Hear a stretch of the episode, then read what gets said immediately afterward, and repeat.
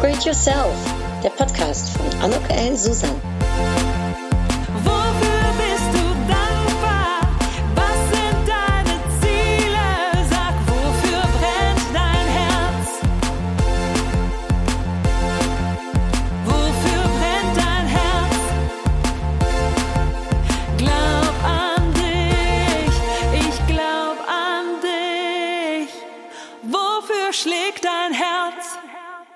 Herzlich Willkommen, ein herzliches Willkommen zu dieser Podcast-Episode von Upgrade Yourself, Glaub an dich. Und ich freue mich sehr, denn heute habe ich ein Gespräch mit einer Geschäfts äh, Gesprächspartnerin äh, und wir beide, wir kennen uns bis jetzt nur über Bande. Hallo, liebe Melanie. Hallo, Anu, ich freue mich auch. Ich habe eine kleine Introduction vorbereitet. Bist du einverstanden, wenn ich das kurz ähm, ja, zum Besten gebe? Aber na klar. Sehr schön. Ja, ich habe ja gerade schon gesagt, wir kennen uns bis jetzt nur über Bande und äh, wir wissen voneinander das schon mal auf jeden Fall, dass wir beide Fußball mögen. Allerdings von zwei unterschiedlichen Vereinen. Ja, das bin ich gewohnt, ja. Äh, ich darf heute, und das weiß ich ganz sicher, mit einer Powerfrau reden, nämlich mit Melanie Vinci. Sie ist ausgebildete Personalfachkauffrau und hat ihre Laufbahn bei Persona Service mit 27 Jahren als Personaldisponentin in ihrer Heimatstadt Kassel begonnen. Ende 2003 wechselte sie in ihre erste Führungsposition nach Frankfurt, übernahm in den folgenden Jahren die Verantwortung für weitere Standorte und 2013, also zehn Jahre später, wechselte sie in die Geschäftsleitung von Persona Service. In ihrer Position verantwortet sie gemeinsam mit ihren beiden Kollegen das operative Geschäft der 217 Personenservice-Niederlassungen in Deutschland. Also das ist eine ganze Menge und ist im weiteren Schwerpunkt für die Entwicklung der Recruitment Services verantwortlich und äh, darüber hinaus auch noch, das finde ich spannend, äh, für die Bereiche zentraler Vertrieb, Marketing und Unternehmenskommunikation. Seit August letzten Jahres ist Melanie Vinci außerdem Geschäftsführerin der GVO Young Professionals GmbH. Äh, das ist im Team der Geschäftsführung, da ist sie Teil der Marke Study Heads, die mit ihrer Dienstleistung die studentischen Aushilfsbedarfe von Unternehmen ebenso deckt wie deren offene Werkstudenten stellen. Ja, Melanie lebt mit ihrem Mann in der Nähe der Heimatstadt Kassel, engagiert sich privat sehr für die Jumpers Jugend mit Perspektiven e.V. als eine christlich-soziale Organisation, die sich bundesweit in Stadtteil- und Schulprojekten für Kinder und Familien engagiert. Und neben ihrer Vorliebe für Fußball ähm, und über den Verein, wie gesagt, müssen wir nachher nochmal sprechen, geht sie leidenschaftlich gerne tanzen, liebt Konzerte, Konzerte, hat große Freude am Reisen und im Kennenlernen neuer Kulturen. Und sie sagt, ihre größte Leidenschaft entfachten Menschen in ihr. Sie liebt die Diskussion mit spannenden und inspirierenden Menschen, Neues zu entdecken und zu erlernen, sich permanent weiterzuentwickeln und wirksam zu sein, sind ihre Antriebe. Also liebe Melanie, ich finde es total schön, mit dir jetzt das Gespräch einzugehen und auch auf ein ja, spannendes und ein inspirierendes Gespräch freue ich mich sehr. Schön, dass du dir die Zeit genommen hast. Dankeschön. Ich freue mich auch sehr. Danke dir, Anuk. Darf ich dich fragen, weil ähm, ich habe gesagt, du bist äh, jetzt seit ja, fast zehn Jahren und nicht ganz ein bisschen, aber in die Geschäftsführung eingegangen. War das schon immer so dein Wunsch, um äh, im Bereich Geschäftsleitung und Karriere tätig zu sein? Nein, überhaupt nicht. Ähm, ich nein, gar nicht. Ähm, ich habe, ähm, als ich bei Persona Service angefangen habe, ähm, wirklich, und ich glaube auch wie viele unserer Mitarbeiterinnen und Mitarbeiter heute noch angefangen, weil ich das irgendwie total spannend fand, Menschen in Arbeit zu bringen. Das fand ich irgendwie gut. Und ich hatte als junges Mädchen selbst äh, äh, Erfahrung mit Zeitarbeit gemacht und war dem irgendwie auch ganz offen und fand es eine spannende Geschichte und habe erst, als ich angefangen habe, irgendwie begriffen, dass das zwar ein sehr romantischer Gedanke ist, aber dass der pure Romantik bleibt, wenn man nicht bereit ist, dafür irgendwie hunderte Male den Telefonhörer in die Hand zu nehmen und mit äh, Kunden zu akquirieren. Mhm. Ähm, ja, und, und dann habe ich eigentlich das Glück gehabt, dass ich in einem Unternehmen äh, gelandet bin, was als Familienunternehmen ähm, bis heute kulturell Familienunternehmen geblieben ist, trotz der Größe, ähm, das immer irgendwie im Kern erhalten hat. Und eben diese klare Linie, wir fördern und fordern und fördern Führungskräfte aus den eigenen Reihen wirklich konsequent lebt. Übrigens auch bis heute. Wir haben über 80 Prozent unserer jungen Führungskräfte kommen aus den eigenen Reihen. Und so hat sich der Weg ergeben. Und ähm, die Geschäftsleitung war in meiner Vision niemals vorgekommen. Die Stufe darunter schon, es war Regionalleitung. Als ich da angekommen bin, habe ich gedacht, das finde ich toll. Ich hatte die Verantwortung für 16 Standorte, super Teams, hatte auch noch eine Menge Ideen, was wir aus den Gebieten noch rausholen wollen. Und da war ich vollständig angekommen ähm, und wäre da auch geblieben. Ob jetzt für immer, das weiß man nie, aber auf jeden Fall gab es eine andere Idee. Bis zu dem Tag, an dem der damalige äh, Geschäftsführer und, und äh, auch noch Mitinhaber des Unternehmens sagte, fühlen Sie sich eigentlich wohl im Rhein-Main-Gebiet? Und ich, ja, weil wir, ja, weil wir Sie gerne in der Geschäftsleitung hätten. Dann habe ich gedacht, oh, okay, dann mache ich das jetzt halt mal. Ja, heute möchte ich, kann ich es mir nicht mehr anders vorstellen, aber es, nein, es war wirklich niemals Plan. Aber verrückt, ne, Melanie, dass es manchmal andere braucht, die einen noch mal so ein bisschen den Weg auch zeigen, obwohl man das so in sich hat, man das vielleicht im ersten Moment gar nicht so sieht. Hast du so das Gefühl, dass, ich sag mal, ähm, ja, äh, äh die, die Hilfe von außen vielleicht in dem Moment dir diesen extra Schubs gegeben hat? Ich hatte gar nicht das, also ich habe, das hat, ja, das hast du eben auch ganz schön gesagt. Ich glaube, mein Antrieb ist wirklich immer schon, ich mag es unendlich gerne, mich weiterzuentwickeln und wirksam zu arbeiten. Da habe ich mega Spaß dran. Aber ich habe einfach immer das Glück gehabt, dass ich an jedem Tag, ich glaube, ich hadere gar nicht nach hinten ähm, und mache nach vorne gerne. Und jetzt haben wir eine, eine Branche und auch eine Dienstleistung, da, da, da fängt auch Langeweile nicht an. Also du kannst eigentlich permanent im erstmal funktionalen Ist-Zustand erhalt, trotzdem innovativ sein und immer weitermachen. Und ich habe einfach, glaube ich, das Glück gehabt, in der Firma zu sein, die wo man das nicht sagen muss, sondern die es dann irgendwie sieht und denkt, da geht mehr. Und wenn, dann ja, dann das auch. Also dann mache ich da jetzt auch wieder das Beste draus, ob das dann gelingt oder nicht. Ich habe keine Zweifel, aber ich hätte, ähm, ich glaube, ich bin nicht so hierarchiegetrieben, sondern eher inhaltlich getrieben. Und Inhalte fand ich damals auch super spannend. Heute könnte ich es mir rückwärts nicht mehr vorstellen. Das muss ich schon sagen. Also das geht dann nicht mehr, wenn man sich verliebt hat in äh, in diese noch mehr Möglichkeit zu gestalten und zu erschaffen. Aber das ist ja wie immer, wenn du das noch nicht vorher gesehen hast, du kannst ja nichts vermissen, von dem du gar nicht weißt, äh, wie sich das nochmal anders anfühlt. Und ich war einfach in meinen vorherigen Rollen noch nicht an dem Punkt angekommen, es nochmal komplett zu hinterfragen.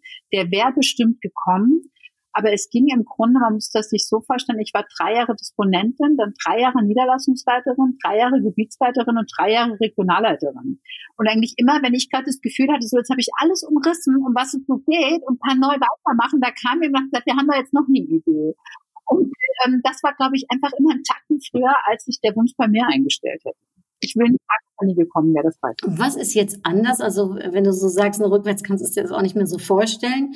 Ähm, was ist so grundlegend, ähm, ich sage jetzt mal in so einer, in der, in der Position der Geschäftsführung, was du für dich äh, ja jetzt äh, äh, ausleben kannst und, und, und auch Neues vielleicht erfahren hast oder gelernt hast? Ich habe ähm, einfach total, also erstmal habe ich, glaube ich, wirklich äh, gelernt, wie aus den Schlagworten, die, die wir alle irgendwie aus Ausbildung und vielleicht auch Studium und so kennen, Strategie und äh, jetzt auch Digitalisierung und, und Innovation und Transformation und alles so Substantive, wo jeder irgendwie erstmal nickt und glaubt, er hat auch eine Idee dazu.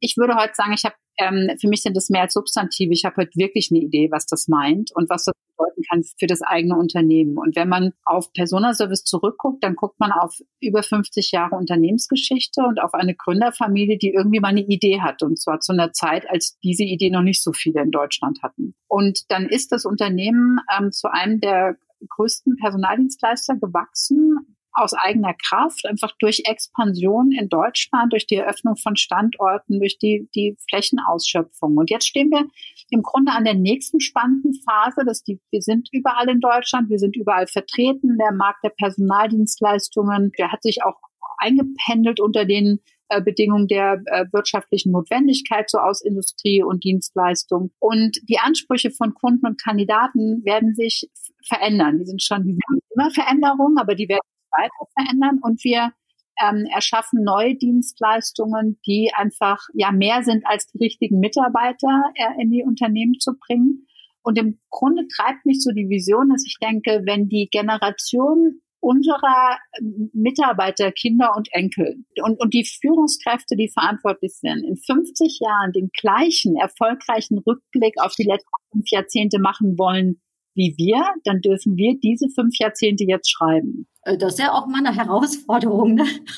aber ist auch eine Vision. Also ich sag mal, da habe ich das Gefühl, Melanie, da hast du auch eine Vision oder so, dieses vielleicht auch ja Großdenken. Äh, ist das korrekt so gesagt? Ja, ich glaube, das stimmt in, mit dem, was du sagen willst, aber nicht utopisch denken. Das ist mir total fremd. Also so Schichten mag ich, mag ich nicht so. Aber wir sind, das ist ja auch keine alleinige Vision, sondern das ist die unseres gesamten Geschäftsleitungsteams. Und wir sind, glaube ich, wirklich ein sehr, sehr starkes Team, sehr mhm. äh, heterogen, aber mit einer ganz, ganz hohen Schnittmenge von dem, was wir, wie wir unser Unternehmen oder das Unternehmen, für das wir verantwortlich sind, ist ja nicht unseres, sondern wir verantworten es ja ähm, nur, dass wir die gleiche Idee dazu haben und auch die gleiche Werteorientierung und ansonsten aber völlig unterschiedliche Stärken und Schwächen, aber eben eine gemeinsame Idee.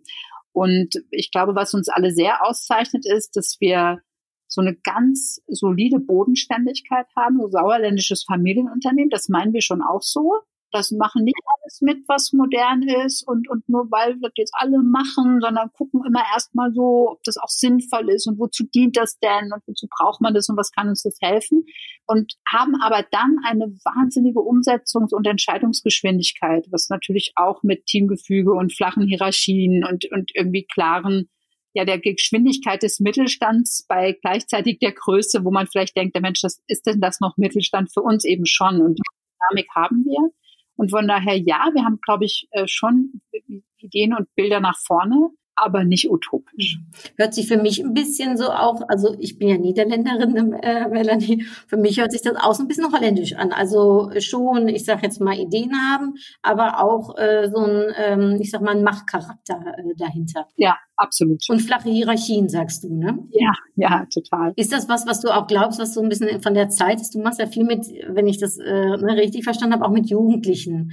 Spricht die auch? Also ist das so auch so die Zukunft, denkst du, ähm, im Unternehmen, dass diese flachen Hierarchien einfach mehr und mehr umgesetzt werden? Ja, ich, also ich bin völlig überzeugt davon, allerdings differenziert. Also ich glaube nicht, dass eine, dass wir eine verzichten können auf Menschen, die am Ende Entscheidungen treffen und auch Richtung vorgeben. Ich glaube, das ähm, kommt mir in den Diskussionen nach Team und, und alle auf gleicher Ebene und so, das, ähm, und den gleichen Hierarchiestufen. Das kommt mir dabei ein bisschen zu kurz, weil ich schon erlebe, dass Menschen Orientierung brauchen. Wir übrigens alle. Also mein, mein Bild ist, nimm mal in einer Autobahnbaustelle die gelben Markierungen weg und guck mal, was ohne Orientierung passiert. Und daran glaube ich, aber ich glaube eben auch daran, dass Idee führt und nicht Hierarchie. Und mir nicht überlegen möchte, und so arbeiten wir Gott sei Dank auch nicht, wen muss ich jetzt als nächstes fragen, wenn ich X möchte, sondern mit wem kriege ich X fertig. Und es total egal, auf welcher Hierarchiestufe, in welchem Ausbildungsstand, sondern ich äh, es sind einfach die Menschen, die das dann fertig kriegen. Und ich glaube, diese Kombination ist ganz, ganz wertvoll. Also äh, das finde ich total, ja, finde ich sehr spannend. Finde ich nicht immer unbedingt, wenn ich das ganz ehrlich sagen darf, äh, so was man so von deutschen äh, bürokratischen, sage ich jetzt mal, äh, äh, Ideen hat. Also vielleicht ist mein Bild da auch falsch.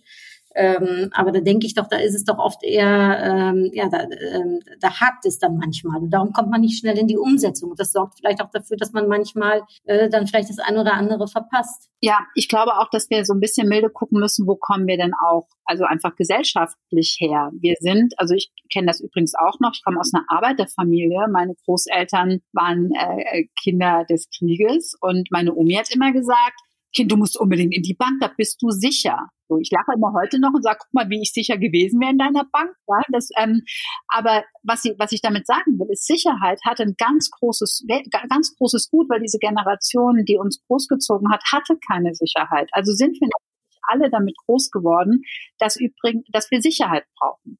Und Inselwissen oder alleiniges Wissen, ich sage immer gern die Generation, ich stelle die Schulbücher nach links und rechts neben mir, auf das keiner abschreiben kann, ähm, weil, weil Wissen ist ein bisschen auch, macht dich ja auch mächtig und damit auch sicher. Und das, das ist gar nicht böse, das ist einfach auch kulturell bedingt. Das muss man auch, dafür braucht es eine Menge Selbstbewusstsein, Ideen zu teilen. Dafür musst du irgendwie Vertrauen in dich haben, dass du übermorgen neue produzierst. Und wenn du, wenn du das hast, dann glaube ich, fällt es leicht zu sagen, kommt mal, ich habe da eine Idee und die noch gar nicht fertig, aber wie guckt ihr darauf? Und dann tut ihr das gar nicht weh. Und das, glaube ich, können wir von der jungen, insbesondere der gut ausgebildeten äh, Generation lernen. Die sind völlig offen, eine unfertige Idee zu nennen und an daran rumarbeiten zu lassen. Und das würde ich sagen, ähm, bringt mehrheitlich die neue Generation mit. Da dürfen wir ein bisschen umdenken und von lernen. Das spricht mir total aus dem Herzen, Melanie. Ich habe einen Spruch, der heißt, alleine bist du schneller, gemeinsam kommst du weiter. Ne? Das kommt aus dem Afrikanischen, der Spruch. Und ich liebe den, das ist mein Lebensmotto.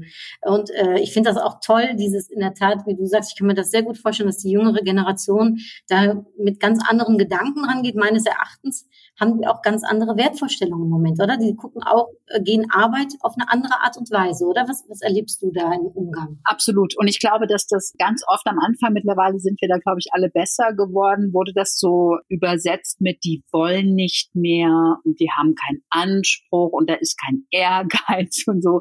Ich erlebe exakt das Gegenteil, aber die wollen irgendwie selber fertig machen, die wollen erschaffen, die, die wollen gehört werden und die wollen verstehen, warum. Und das ist ein Umdenken, ähm, das darf auch nicht zum Selbstzweck werden. Also ich bin da durchaus auch andersrum kritisch zu gucken. Jetzt muss auch nicht, also 87 Mal, wenn es dann irgendwann einmal diskutiert ist und geklärt, dann müssen wir es auch einfach fertig machen. Dann muss auch einfach sagen, das machen wir jetzt so, dann hilft auch alles andere nicht mehr. Aber bis dahin braucht es einfach Raum. Und ich glaube, also ich selber bin noch so in die Ausbildung gegangen, wenn mein Chef mir gesagt hat, und das ist wirklich so, mach davon 30 Kopien, dann habe ich die gemacht. Ich wäre überhaupt nicht auf die Idee gekommen, danach zu fragen, warum. Das war, das, das habe ich nicht anders gekannt. Wenn ich das heute mache, fange ich eine Grundsatzdiskussion an, ob wir wirklich noch mit so viel Papier arbeiten wollen. Aber, aber das ist, glaube ich, der Unterschied. Aber er ist eben nicht schlechter. Es gibt Situationen, ähm, da muss ich was schnell entscheiden, da geht es nicht. Da muss auch einer, glaube ich, die Verantwortung übernehmen und sagen, das kann jetzt falsch sein, aber nach Abwägung der Gedanken machen wir das jetzt so. Und es gibt andere, und das finde ich, gehört in Innovationsprozesse dazu. Und, und im Moment, glaube ich, sind viele Unternehmen ja gezwungen, ihre Produkte und Dienstleistungen zu erweitern oder zu verändern. Also auch der bleibt ja nicht aus. Und da, glaube ich, tut man sich einen großen Gefallen, ähm, dieser Generation zuzuhören. Und du sagst gerade so, äh, äh, Verantwortung auch zu übernehmen. Äh, ich kann mir vorstellen, wenn ich dann deinen ne, äh, Werdegang so gerade eben so aufgezählt habe, dass du schon jemand bist, der Verantwortung übernimmt. Ist dir das schon wichtig? Also ist das ein wichtiger Aspekt für dich? Das ist, ja, also ich habe da gar nicht so oft drüber nachgedacht, aber ja, das ist, glaube ich, so. Und ich muss gerade ein bisschen schmunzeln, weil mein Vorstellungsgespräch bei Persona Service, das ähm, war eine Bewerbung auf eine, eigentlich auf eine ausgeschriebene Assistentenstelle. Und ich erinnere mich, ich damals den Regionalleiter, der hat dann zu mir gesagt, am Ende des Gesprächs, ja, wir haben zwei Positionen die das ähm, der Assistenz und der Abteilungsleitung, das sind bei uns die Personaldisponenten, die eben die Abteilungsleitung übernehmen für eine bestimmte Berufsgruppe an Mitarbeitern im Kundenbetrieb. Und dann habe ich gesagt, wo ist denn der Unterschied zwischen den äh, beiden Positionen? Und dann sagt er, im Grunde unterscheidet sich die Aufgabe an sich gar nicht, gar nicht deutlich, aber der Abteilungsleiter trägt halt die volle Verantwortung für die Ergebnisse der Abteilung. Und dann habe ich gesagt, dann möchte ich das werden, weil davor habe ich keine Angst. Und, und das war glaube ich, hat mir den, das hat mir, glaube ich, den Job gesichert. Das war, glaube ich, der Moment im Vorstellungsgespräch. Der war nicht geplant, aber so war es. Ja, ich glaube wirklich, ich habe überhaupt gar keine Angst davor, ähm, Verantwortung zu übernehmen. Das macht mir nicht auf. Im Gegenteil. Du hast also äh, spannend, ne, dass das, dass das äh, jetzt so, ähm, äh, dass ich das auf diese Frage jetzt gerade komme, aber das es, ähm, lässt mich auch denken. Es hört sich für mich, wenn du so sprichst, auch so äh, alles so natürlich, so einfach an irgendwie. Ich weiß nicht, das kommt für mich so rüber. Ne? Ist es das auch gewesen? Ist es immer klar gewesen, ach ja, äh, ich kann als Frau Geschäftsführung übernehmen, ich kann das machen, ich kann als Person diese Verantwortung tragen? Ist es so ein leichter Prozess für dich gewesen, wo du so reingerollt bist oder hatte der so seine Herausforderungen auch? Nö, der hatte auch, der hatte auch seine Herausforderungen. Also ich glaube, die Leichtigkeit ist erst in den letzten Jahren sogar entstanden, würde ich sagen. Das ist heute einer meiner Lieblingssätze, kommt von Pippi Langstrumpf, also gar keinen großen Philosophen. Ähm, der heißt, das habe ich noch nie vorher gemacht, also bin ich völlig ziemlich sicher, dass es mir gelingt. Und den, trage ich allerdings erst in den letzten Jahren. Als, als junge Führungskraft war das ganz und gar nicht so. Was ich nie hatte, ist die Frage, kann ich als Frau, das hat aber mit der Firma zu tun. Wir haben 67 Prozent unserer Führungskräfte sind weiblich. Also das, das ist, das hatte ich als Fragestellung aufgrund des Unternehmens nicht. Ähm, und ich bin an der Frage, das Unternehmen zu wechseln, nie angekommen, weil sich die einfach nicht gestellt hat in äh, den letzten 20 Jahren. Deswegen kam das nicht. Aber an allem gescheitert, was man so mitnehmen kann. Also hoch emotional, tief betroffen und persönlich gekränkt von der ersten Kündigung eines Mitarbeiters. 87 Handbücher, wie man als Chef sein muss und wo man streng sein sollte und durchsetzen und das, was man alles, boah, und alles ausprobiert und nichts hatte was mit mir zu tun.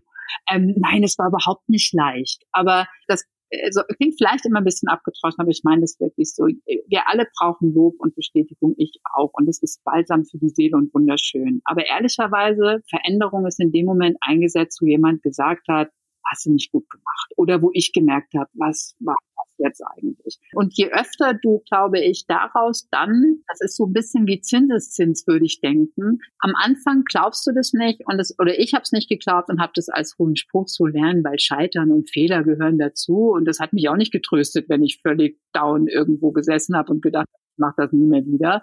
Aber dann passiert ja ein Prozess, der Veränderung. Und dann merkst du plötzlich, dass der wirkt. Und dann merkst du, was du damit für Ergebnisse hinkriegst. Und dann habe ich gedacht, okay, ich finde das heute immer noch blöd übrigens. Ich mag diese Momente immer noch nicht. Aber ich habe heute ganz viel Vertrauen darin, dass ich auf die mal ganz milde zurückgucke. Und das, da braucht es, glaube ich, Zeit und Erfahrung. Und dann wird's leicht. Das stimmt allerdings wirklich. Ab dann äh, fängt es an, sehr leicht zu werden. Ja, das, äh, äh ich habe immer so das Gefühl, es ist so, als wenn so alle Puzzlestückchen dann irgendwann auch zusammenfinden. Aber es braucht die einzelnen Puzzlestückchen schon, ne, damit das Ganze wird. Und äh, ja. Hast du für dich so den Moment nochmal gehabt, dass du sagst, so, äh, weil du, ne, äh, ich, wenn ich das richtig verstanden habe, ja auch dieses lebenslange Lernen so umarmst, ne, dass du so sagst, ich würde jetzt nochmal gerne was ganz Neues wollen oder sagst du jetzt, wo es so einfach ist, da kann ich aber auch mit meiner ganzen Strahlkraft einfach so viel bewirken und das ist eigentlich auch äh, super. Ich glaube, ich muss schon immer was, was Neues erschaffen, das treibt mich schon an. Ich könnte nicht in Routine bleiben. Ich habe das Glück eines sehr ähm, spannenden Aufgabenbereichs, in dem ich es nicht muss oder anders. Ich kann es verwirklichen im Bleiben. Aber nein, ich könnte nicht, ich, ich könnte nicht weiter so für ein paar Jahre. Das wird mich nicht erfüllen. Und ähm, ich sag mal, du äh, arbeitest ja mit jüngeren Menschen auch zusammen und engagierst dich dafür. Ist das für dich mit dann so ein Antrieb, um zu sagen, um auch anderen zu helfen, um in ihre Kraft zu kommen? Also das, was du eigentlich für dich erreicht hast, auch bei anderen ja mit Impulse setzen zu können? Ich glaube, das ist auch äh, Grund auch, warum mein Mann und ich uns auch bei Jumpers ähm, engagieren. Ich glaube einfach ganz, ganz fest daran, dass wenn es uns gelingt, jungen Menschen Bildung und Selbstbewusstsein mitzugeben für ihr Leben, sich eine Vielzahl von, nicht alle, aber eine Vielzahl von gesellschaftlichen Problemen und Sorgen auflösen. Und ich habe einfach, das ja gesagt, ich komme aus einer Arbeiterfamilie. Ich habe kein Studium. Das wäre auch, es war überhaupt nicht, also das gab es als Option gar nicht. Ich wusste auch gar nicht, man äh, mal das irgendwie hätte machen sollen. Also wir hatten das einfach nicht und habe trotzdem das Glück eines ganz, ganz glücklichen Berufslebens. Ich glaube, dass das immer schwieriger wird und dass wir gerade Kinder und Jugendliche, und das ist eben das, wo ich ehrenamtlich mit in Berührung komme, die aus schwierigen Elternhäusern kommen, die keinen Support haben, die gar keine Idee haben über ihre, über ihren Lebensweg, über das, was sie können, was äh, beruflich möglich ist, was es überhaupt gibt und was auch im Rahmen dessen liegt, was sie erreichen können.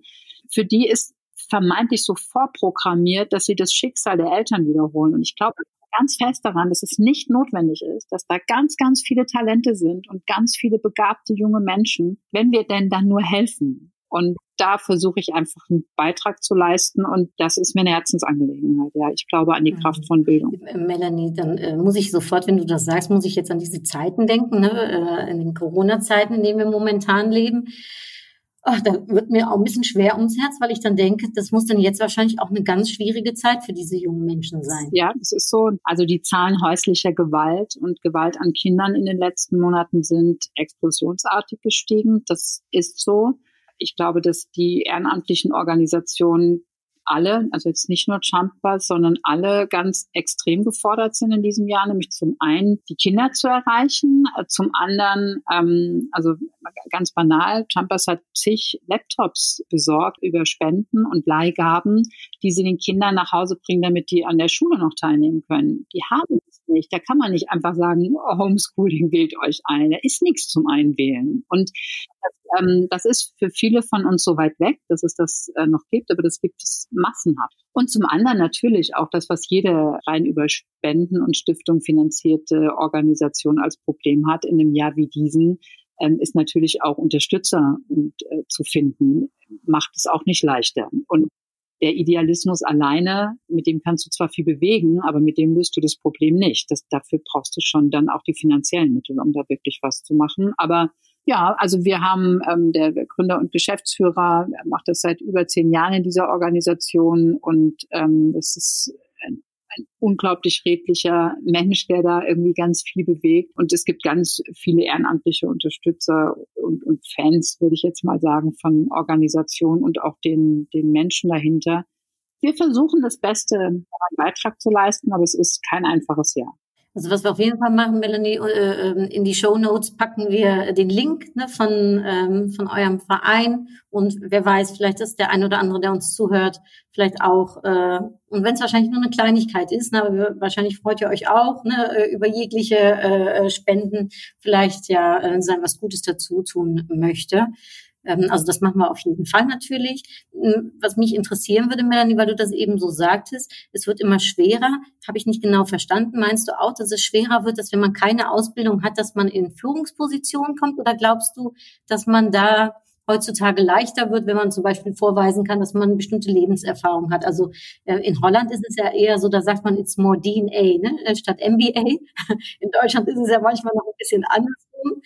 Wie siehst du das? Ich glaube, ähm, ich würde es gerne ein bisschen unterschiedlich beantworten auf den einzelnen Qualifikationsstufen. Also ich, ich sag mal, was wir in dem, im Beruf ja jeden Tag erleben, ist, dass ähm, Mitarbeiterinnen oder Mitarbeiter von uns bei einem Kundenbetrieb übernommen werden und wenn der Tag der Übernahme kommt, dann sagt der Kunde ganz oft, ich brauche aber jetzt nochmal äh, Lebenslauf, einfach zur Vervollständigung der Personalakte.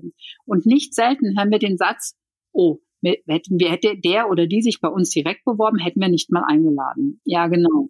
Und es ist aus meiner Sicht noch zu wenig Umdenken in vielen Unternehmen. Wenn wir das doch feststellen, was heißt denn das dann eigentlich, ob wir, wie wir unsere Bewerbungsprozesse angehen müssen? Ist das denn dann eigentlich noch richtig, wie wir, äh, wie wir entscheiden? Und das, glaube ich, ist etwas, wo Unternehmen umdenken müssen. Das ist das eine. Das andere ist, dass es, glaube ich, ein Unterschied ist. Nicht jeder, also insbesondere nicht ähm, auf jeden Karriere- oder Qualifikationslevel strebt Karriere im Sinne von Hierarchie an. Und ich finde es auch gut und vernünftig so. Wenn du aber teilweise liest, was irgendwie für gewerblich-technische Handwerks- oder Industrieberufe an Voraussetzungen aufgerufen wird an schulischer Leistung, dann müssen wir kritisch die Frage stellen, ob das noch das Realbild abbildet. Wenn das unser Anspruch ist, dann werden Ausbildungsplätze unbesetzt bleiben und dann werden Arbeitsplätze unbesetzt bleiben. Aber es werden vor allen Dingen Menschen ohne Arbeit bleiben, die diese Aufgaben erfüllen könnten. Und da, glaube ich, müssen, müssen alle umdenken. Aber wir müssen auch verstehen, dass äh, früher war, als ich bei Personalservice angefangen habe, wenn ich einen Mitarbeiter in eine Lagerstelle vermitteln musste, dann war das fleißig, bisschen körperlich kräftig und im Grunde zählen und, und Teile von links nach rechts waren die fachlichen Anforderungen. Heute ist das Warenwirtschaftsprogramme, Umgang mit Pick by Voice und hat überhaupt nichts mehr damit zu tun, einfach nur ein Päckchen von links nach rechts zu legen. Das heißt, die, das, was bei, durch Arbeitsmarktpolarisierung äh, erfolgt, und daran, das glaube ich wirklich, es wird eine ganze Reihe einfachster Tätigkeiten in dem Unternehmen verbleiben, die weiterhin ausgeführt werden müssen, aber für die andere Skills erforderlich sind und eine, auch eine andere IT-Kenntnisse, also auch angelernte Mitarbeiter, Lagermitarbeiter, Produktionsarbeiter, Maschinenbediener haben heute andere Kompetenzen und brauchen sie auch für die Erfüllung der, des Berufes. Und auf der anderen Seite der Pole haben wir einen, einen unglaublichen Akade einen Akademikermarkt, aber auch ein Potenzial. Und auch das müssen wir abholen. Und ich glaube, diese beiden Pole zu managen, das wird Aufgabe für Unternehmen und äh, Weiterbildungs- und Ausbildungsträger der nächsten Jahre. Ja, äh, das hört sich noch nach einer Aufgabe an. Äh, und ich glaube gerade jetzt, wo äh, das ist so ein bisschen die Frage, ist das ein Krux oder ist es, ist es gerade vielleicht sogar sehr gut? Diese Digitalisierung, die jetzt natürlich aufgrund dieser Zeiten ne, nochmal vorangetrieben sind. Was, was denkst du, was macht das mit dem Thema, ne, sage ich jetzt mal Bildung und aber auch Bewerbung? Weil ich kann mir vorstellen, deine Bewerbungsgespräche laufen wahrscheinlich jetzt auch ganz anders anders, oder? Ja, also wir haben in den, äh, das ist so, wir haben natürlich die meisten äh, Gespräche nicht mehr persönlich. Wir haben sie in den Niederlassungen noch. Also es würde auch gar nicht anders gehen, aber natürlich mit allem, was dazugehört, also mit, äh, dem, mit dem Abstand und mit Plexiglasscheiben und erstmal allem, was Distanz schafft. Und das ist natürlich wenn du über Bewerbungs Bewerbungsgespräch bist, willst du ja alles, nur keine Distanz. Du möchtest ja den Menschen kennenlernen. Jetzt hat das für uns noch eine viel größere Bedeutung, eben weil wir ja nicht einen Mitarbeiter für einen Arbeitsplatz suchen, sondern im Grunde ähm, einen Kandidaten, einen Menschen vor uns haben und sagen, können wir uns vorstellen, mit und für diesen Menschen Arbeit zu finden. Welche das dann ist, das wissen wir manchmal in dem Moment noch gar nicht, weil das ja darauf ankommt, wie wir das auch einschätzen. Um das aber einschätzen zu können und, und wir sind verantwortlich für Mitarbeiter aller beruflichen Qualifikationen, also von der studentischen Aushilfe ähm, über Studyheads bis hin zu den Anlernkräften gewerblich-technisch, ähm, Fachkräfte gewerblich-technisch, Handwerk, kaufmännisches Fach- und Führungskräftepersonal bis zur zweiten Führungsebene. Da kannst du dir in etwa vorstellen, wie unterschiedlich Bewerbungsgespräche sind. Natürlich ist es äh, völlig einfach, mit einem Supply Chain Manager ein Bewerbungsgespräch per Teams zu machen. Kein Problem. Ähm, das ist aber eben nicht für jede Qualifikation und auch nicht für jeden Mitarbeiter mit ja auch teilweise sprachlichen Barrieren und, und da geht das auf einmal nicht mehr so leicht. Und da bleibt es bei uns unter Einhaltung aller äh, Vorsichtsmaßnahmen und Sicherheitsmaßnahmen natürlich in diesem Jahr trotzdem auch bei persönlichen Gesprächen. Ähm, und deswegen glaube ich auch in den nächsten Jahren, wir müssen einfach immer gucken, zu was kann die digitalen, äh, digitalen Möglichkeiten uns, was können sie uns helfen, wo können sie uns helfen, uns unterstützen, Prozesse effizienter machen, aber auch Mehrwerte generieren, aber wo sind sie auch Selbstverliebtheit und helfen überhaupt nicht. Ähm, und wenn ich im Kopf habe, ich möchte zu morgen den richtigen Mitarbeiter in dieses Unternehmen bringen, und weiß, dass ich das äh, zwar technisch könnte, aber mir inhaltlich kein nicht weiterbringen würde, das Bewerbungsgespräch so zu führen, dann hilft mir auch nicht, dass ich die Möglichkeit habe. Da müssen wir einfach abwägen. Also ähm, wenn ich dich so richtig verstehe, ist auch dieses diese doch sehr persönliche Bindung einfach noch sehr wichtig äh, äh ne, oder das Gespräch und auch darauf einzugehen. Aber ich habe auch das Gefühl aus unserem Gespräch heraus, dass gerade das auch das ist, was was dir, was vielleicht dich äh, gerade auch zu diesem Job be begibt, dass es eben mit Menschen zu tun hat, also dass du so Menschenmensch bist, sag ich jetzt mal. Ja, das ist so. Das ist einfach jeden Tag Motivation, dass wir, und jetzt ist ja unsere Branche, also du kommst aus Holland, da hat die schon früher den Ruf genossen, den sie verdient. In Deutschland ist das nicht ganz so. Ähm, das hat sich sehr verändert, aber als ich vor 20 Jahren angefangen habe, habe ich mir alles noch angehört im Vertrieb. Aber ähm, ich glaube einfach daran, dass wir natürlich Not, also rein wirtschaftlich Notwendigkeit haben, temporär in Unternehmen einen Personalbestand zu erhöhen und den nicht dauerhaft garantieren zu können. Das ist erstmal der wirtschaftliche Bedarf. Das äh, kann einen jetzt, das kann man schade finden, aber das ist, das bildet die Realität ab. Ich sehe aber eben auch, was wir für unsere Mitarbeiterinnen und Mitarbeiter tun. Und wenn man überlegt, dass wir fast 70 Prozent unserer Mitarbeiter haben einen unbefristeten Arbeitsvertrag, das darf man in Industrie und Wirtschaft sonst tun. Das ist nicht so selbstverständlich.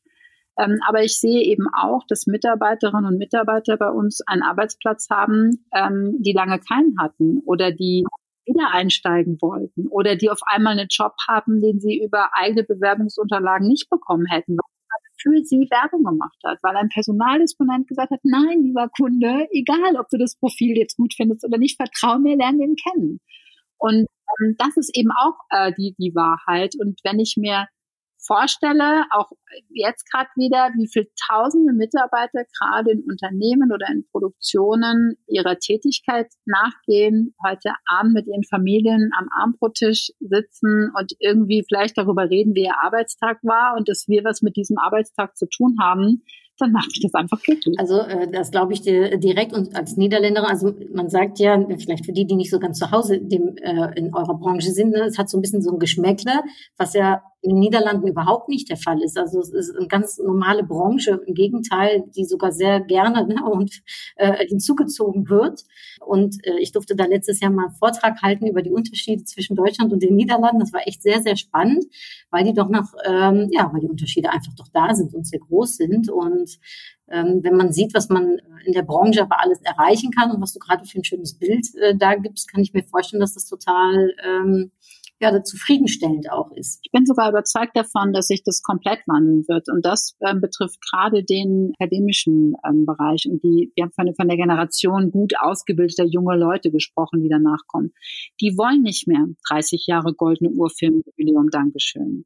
Die wollen lebensphasenorientiert arbeiten. Spannende Projekte haben Einsteigen, Aussteigen. Die haben null Angst vor Arbeitslosigkeit. Die wissen, dass sie mit ihrer Bildung Arbeit bekommen. Die denken das auch nicht regional, die denken das global. Die haben ein ganz anderes anderes Mindset. Und ich bin felsenfest davon überzeugt, dass unsere Beschäftigung, unsere Branche sogar die modernste Beschäftigungsform wird, die wir überhaupt haben. Denn bei uns kannst du das. Da kann man sagen, jetzt steige ich gerade mal wieder aus. Und da ist übrigens gar keiner sauer, sondern wünscht alles Gute. Und wenn man übermorgen wiederkommen will, dann gucken wir, ob wir was Neues haben. Und das wird an Wert sowas von gewinnen. Und ich freue mich so darauf, das mitzuerleben, dass, weil ich davon, ich bin da, ich bin einfach sicher, dass das so kommt. Weil sich die, der Anspruch, wir haben es vorhin einmal gehabt, die, der Anspruch der, der nachkommenden Generation an Arbeit maximal verändert und nicht, das ist nicht gleichzusetzen mit denen minder wichtig ist. Ganz im Gegenteil, denen ist es wichtig, etwas zu bewirken und, und wirklich auch was zu erschaffen. Aber das, was wir noch mit äh, Arbeit verbunden, verbunden haben, eben Sicherheit, teilweise auch Status, ähm, materielle Werte, all das ist hat nicht mhm. mehr den Wert, den es hat. Ja, da, ich glaube, dass viel mehr Flexibilität in Zukunft ne, möglich und wahrscheinlich auch gewünscht äh, ist. Ne? Es hört sich sehr vielversprechend auch an, äh, Melanie. Also setzt du, ich sag mal, eine sehr schöne Zukunft, vor allem auch für deine Branche. Ja, das, äh, da würde ich mich sehr äh, mit dir freuen, wenn, äh, wenn sich das umsetzt und wenn wir auch sehen, ne, dass es äh, diese Flexibilität eben auch möglich ist, äh, auch bei uns in Deutschland ich finde ganz spannend, ne, weil äh, du so sagst, die Jugend heutzutage, ne, die wollen anderes. Hm, ich habe eine äh, Frage, äh, ne, also wie gesagt, ich, äh, ich habe keinen Fragenkatalog, den ich abarbeite im Gespräch, aber ich habe eine Frage, die kommt immer wieder zurück, Melanie, in meinem Podcast. Und diese Frage heißt, was ist dein Ratschlag an dein jüngeres Ich? Also äh, die Melanie, als sie jung war, und sie kann sogar ganz jung sein, vielleicht als Kind äh, oder als Jugendliche zu einem Zeitpunkt, wo du vielleicht einen guten Ratschlag äh, gebraucht hättest. Und mit dem Wissen, was du heute hast, was würdest du der kleinen Melanie ratschlagen? Was würdest du ihr für eine Empfehlung aussprechen? Trau dich zu streiten und entemotionalisiere Sachthemen. Also ich glaube, dass ich ähm, mein, meine, meine, mein härtester Weg war, irgendwie Sachen nicht permanent persönlich zu nehmen und nicht immer emotional zu reagieren. Und ich würde echt sagen, Mut zum Streiten und nicht aus Prinzip und nicht zum Selbstzweck, aber wenn es notwendig ist. Und wann weiß man, wann der richtige Zeitpunkt zum Streiten ist? Ja, also ich bin ja, ich bin sehr intuitiver Mensch und ich würde immer erst mal sagen, das hat mir mein ähm, langjähriger Chef immer gesagt, Frau Vinci, wenn Sie ein Störgefühl haben, hören Sie hin. Und das, das sehe ich auch so. Dann ist da noch was nicht in Ordnung. Und dann muss man das sagen. Und dann passiert aber gerade auch im, im beruflichen, aber auch im privaten Umfeld immer, ach, aber wenn ich das jetzt sage und wie denkt denn der das dann und wem trete ich dann auf die Füße und habe ich es ja auch falsch verstanden. Also dann fangen so die Erklärungen an, um sich schon selbst zu rechtfertigen, warum man es nicht sagt. Und ich glaube, wenn die Reflexe eintreten, sollte man sagen, nein, ähm, ich sage das jetzt. Und dann ähm, kann ich das aber ohne jede Emotion einfach beschreiben, was ich jetzt glaube, warum das richtig, nicht richtig oder falsch ist oder warum man noch irgendwas übersehen hat oder was auch immer.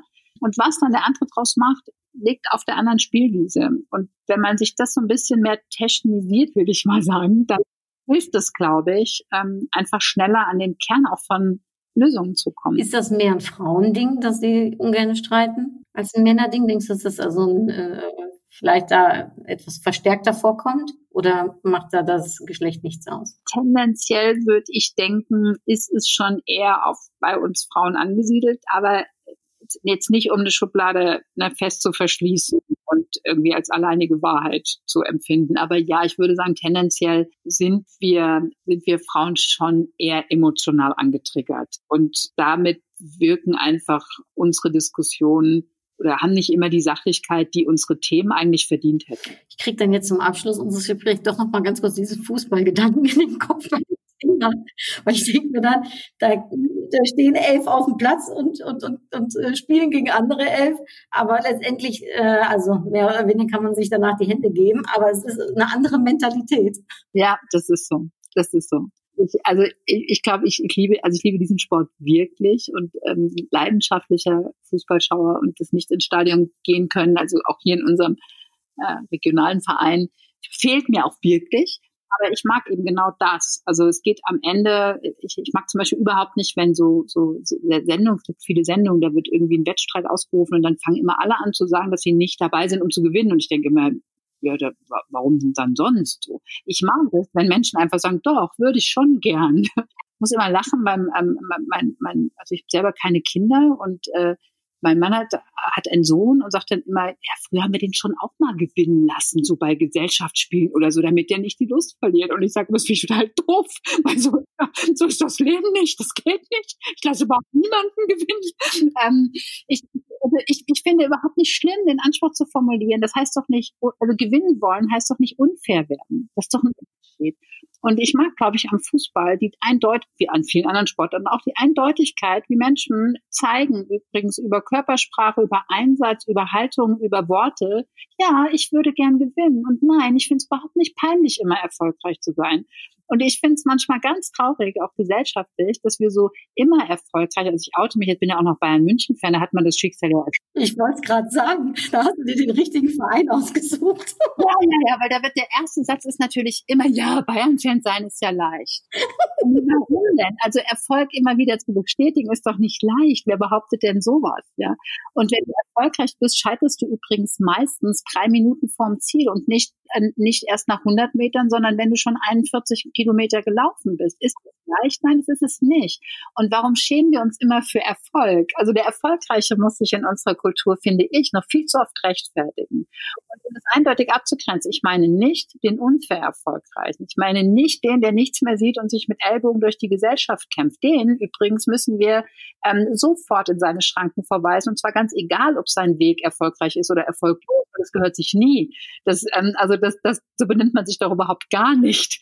Und ähm, aber, aber erfolgreich darf ich doch sein. Und, und das ist auch das, was ich, da schließt sich der Kreis ähm, so, also, also mein innerer Antrieb ist, jungen Menschen mitzugeben. Nee, wir schämen uns nicht dafür, dass wir eine Eins geschrieben haben. Und nein, wir sind deswegen nicht äh, das Opfer auf dem Schulhof und wir lassen uns auch nicht dissen, nur weil wir irgendwie versuchen, den Lehrern noch drei Fragen zu stellen, weil wir es noch nicht verstanden haben. Das machen wir selbstbewusst, weil wir finden Bildung gut und wir finden Erfolg gut. Schön. Also Melanie, äh, schöner kann man es in der Tat nicht abrunden und rund machen. Äh, und der Ball ist rund. Also ich finde es äh, ganz äh, schön und ich äh, äh, natürlich äh, hier in meinem Haushalt gibt's auch Bayern-Fans, also ähm, äh, von Respekt äh, für die Leistung. Ich gehöre zu den ersten FC Köln-Fans. Wir müssen etwas mehr leiden, äh, aber gut. Ähm, äh, wir freuen uns desto mehr, wenn es dann mal klappt. Ich danke dir sehr. Ich habe zum Abschluss immer ein paar ganz kurze Fragen mit ganz kurzen Antworten. Wärst du einverstanden, damit zu machen? Aber na klar. Und zwar die erste kurze Frage wäre, auf was möchtest du nicht mehr verzichten? Mein Mann. Und äh, rückblickend gesehen, was ist dein größter Erfolg gewesen? Unänderbares Schicksal anzunehmen und nicht zu handeln. Und ähm, hast du ein Vorbild? Mein OP. Oh. Also das ist super. Äh, ich glaube, Entschuldigung, wenn ich da doch ganz kurz eingreife, aber das ist so schön manchmal, was man aus der Vergangenheit, ne, äh, äh, Weisheiten mitnehmen kann. Das ist schön. Das erkenne ich. Ähm, und dann zum Schluss meine Frage, gibt es ein Lebensmotto, was du hast, Melanie? Äh, ja, take it, change it or leave it. Super. We take it. Äh, was dieses Gespräch äh, betrifft. Und äh, I take auch noch was anderes, denn äh, ich habe vor mir, normalerweise würde ich sie dir zeigen, wenn wir uns sehen würden, habe ich ähm, Karten, das sind meine Upgrade Yourself-Karten. Und das sind nochmal so Impulse und dann zum Schluss darfst du noch eine ziehen. Und die liegen jetzt vor mir in der Form eines, äh, äh, was ist es, eines Vierecks.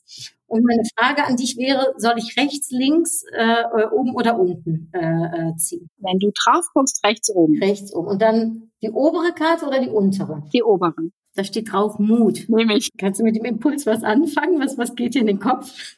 Mut und Angst, beides beginnt im Kopf, deine Entscheidung. Sehr schön. Also dann hoffe ich, dass da ganz viel Mut äh, im, im, in deinem Kopf ist. Ich danke all denen, die uns zugehört haben für das Gespräch. Ich bin mir sicher, da ist ganz viel in euer Köpfchen wahrscheinlich auch gekommen, wie bei mir auch. Ganz schöne Sachen, die die Melanie erzählt hat und von denen man wirklich, also ja, ich glaube jetzt auch im Nachgang des Gesprächs noch ein bisschen weiter drüber nachdenken kann. Also vielen, vielen lieben Dank, Melanie, für die Zeit, die du dir genommen hast und für die schönen Impulse, die du uns mitgegeben hast. Ganz herzlichen Dank. Ich danke dir für die Einladung und ich habe ja gesagt, mein Antrieb sind inspirierende Menschen. Deswegen war das Gespräch mit dir natürlich besonders schön. Ich danke dir. Pass auf dich auf. Dankeschön. Ja, du auch. Bleib gesund. Ne? Das wünsche ich äh, denen, die uns zuhören, auch. Bleib gesund. Alles äh, Liebe und äh, Gute und bis hoffentlich ganz bald. Hartliche Groetjes. Doei. Tschüss.